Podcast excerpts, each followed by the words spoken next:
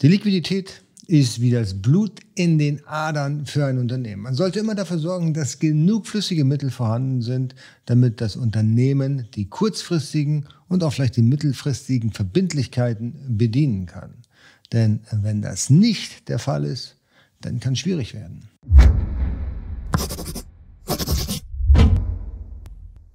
Hallo, herzlich willkommen. Mein Name ist Jens Lindner und du bist hier auf AMZ Pro. Hier geht es vorrangig um die Produktion in China und den Verkauf auf digitalen Marktplätzen, wie zum Beispiel Amazon, eBay und natürlich auch dein eigener Online-Shop. Wenn das dein Thema ist, dann Kanal abonnieren, Glocke drücken, Daumen nach oben, dann haben wir alle drei Parameter, die mich glücklich machen, schon abgehakt und wir können direkt in den Content reingehen. Und zwar geht es heute um das relativ dröge Thema Liquidität, aber durchaus wichtig, denn Liquiditätsschwierigkeiten möchte keiner haben.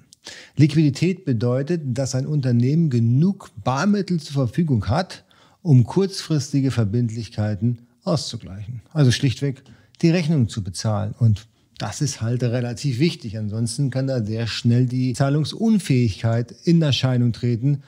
Und das bedeutet dann bei Kapitalgesellschaften direkt den Gang zum Konkursverwalter. Und das ist natürlich etwas, was keinen Spaß macht. Wir haben drei unterschiedliche Stufen der Liquidität. Stufe Nummer eins ist die Barliquidität, also Cash Ratio. Bedeutet so viel, ich sollte mehr Cash haben als Verbindlichkeiten. Ja, das versteht sich von selbst. Wenn ich mehr Geld zur Verfügung habe als Rechnung ich bekomme, die ich dann schnell bezahlen muss, dann habe ich 100 Prozent erreicht. Ja, also Cash geteilt durch kurzfristige Verbindlichkeiten, dann habe ich 100 Prozent. Wenn dem so ist, ist alles im grünen Bereich und mir kann nicht viel passieren. Stufe 2 ist einzugsbedingte Liquidität plus kurzfristige Forderung geteilt durch kurzfristige Verbindlichkeiten. Also hier nehme ich ein Stück meiner Forderungen, die ich von anderen Unternehmen bekomme, noch in mein Cash-Vermögen rein. Hier ist natürlich ein gewisses Risiko. Wenn ich das Geld von meinem Kunden nicht bekomme, er kann eben auch nicht zahlen, dann habe ich am Ende des Tages ein Liquiditätsproblem. Das heißt, ich muss mich schon verlassen darauf können, dass ich das Geld von meinem Kunden bekomme. Deswegen sollte die Zahl zwischen 100 und 120 Prozent liegen, unbedingt, damit ich Zahlungsausfälle auch noch kompensieren kann. Oder aber, wenn die Zahl zu hoch ist, könnte es auch daran liegen, dass ich einfach einen zu hohen Lagerbestand habe. Die Stufe Nummer drei ist die umsatzbedingte Liquidität, Current Ratio.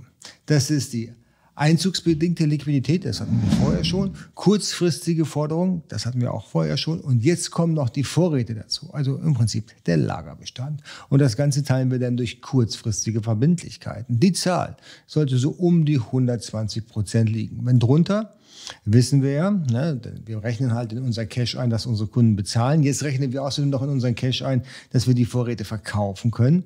Liegt der Wert deutlich höher. Also wenn der Warenwert, die Vorräte, die wir am Lager haben, denn noch in unseren Cash eingerechnet wird und der liegt deutlich höher, dann könnte es daran liegen, dass wir einfach einen zu hohen Lagerbestand haben. Resultieren vielleicht aus schlechten Abverkauf. Das ist natürlich auch nicht optimal. Das heißt, hier ist zu hoch auch nicht unbedingt gut. Zu hoch bedeutet, dass ich mein Geld parke, dass ich mein Geld investiert habe in Ware, die ich möglicherweise nicht abverkaufen kann. Wäre es da nicht klug, vielleicht daraus einen Restposten zu machen, die Ware zwar vielleicht mit einem gewissen Verlust zu verkaufen, aber durch das frei gewordene Cash dann neu zu investieren, vielleicht in Produkte, die mein Unternehmen mehr wachsen lassen. Und das ist eben der Punkt. Deswegen sollte man seinen Cash, seine Liquidität immer im Auge behalten. Denn wer zu viel Liquidität hat, der hindert sein Unternehmen verantwortungslos am Wachstum habe ich 200% Liquidität, also ich habe doppelt so viel Geld, wie ich kurzfristige Verbindlichkeiten bedienen kann, dann habe ich im Prinzip einfach das Geld auf der Bank liegen und es wird immer weniger durch die laufende Inflation, weil Zinsen kriegt man ja eh nicht mehr. Also man sollte das immer in der Waage halten. Zu viel ist nicht gut, aber, und da kommen wir jetzt zu, zu wenig ist noch viel schlechter, denn zu wenig das kann auch tatsächlich dann zum Konkurs und der Zahlungsunfähigkeit kommen. Wenn man eine Kapitalgesellschaft hat, dann ist man als Geschäftsführer ja bei der Zahlungsunfähigkeit angehalten, sofort umgehend das dem Amtsgericht zu melden Ansonsten hat natürlich der Geschäftsführer da auch die private Haftung mitzutragen, falls es hier um einen versteppten Konkurs geht.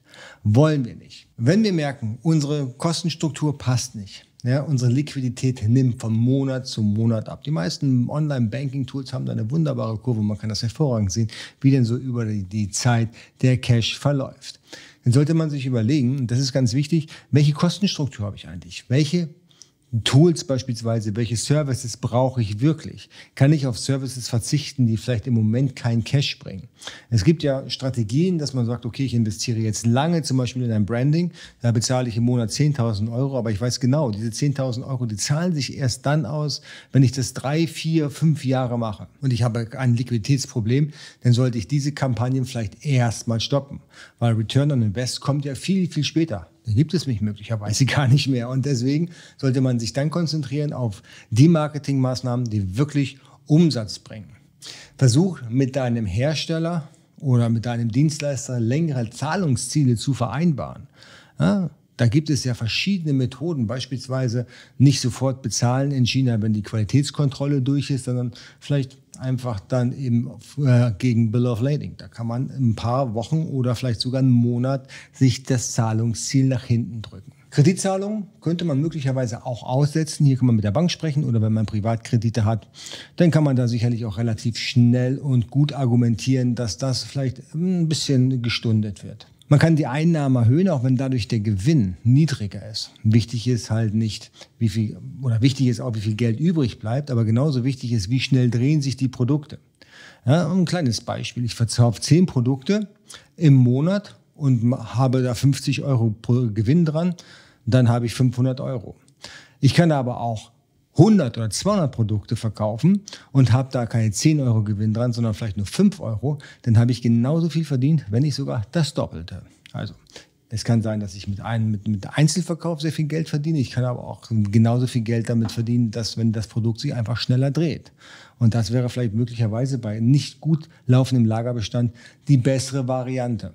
Und natürlich kann man sich Fremdkapital holen. Da gibt es ja verschiedene Anbieter. Wir haben auch verschiedene Interviews hier schon geführt mit Kapitalgebern. Den Link findest du unten drunter, beziehungsweise hier beispielsweise Fullfin und iFinio, um nur jetzt zwei zu nennen, mit denen ich wirklich lange gesprochen habe und von deren Service ich selber persönlich auch überzeugt bin oder ihn sogar schon selbst genutzt habe. Unten drunter sind die Links zu den Dienstleistern. Also, Liquidität ist ein langweiliges Thema, aber super wichtig. Wie wichtig findest du denn das Thema Finanzen im FBA-Bereich, also im E-Commerce?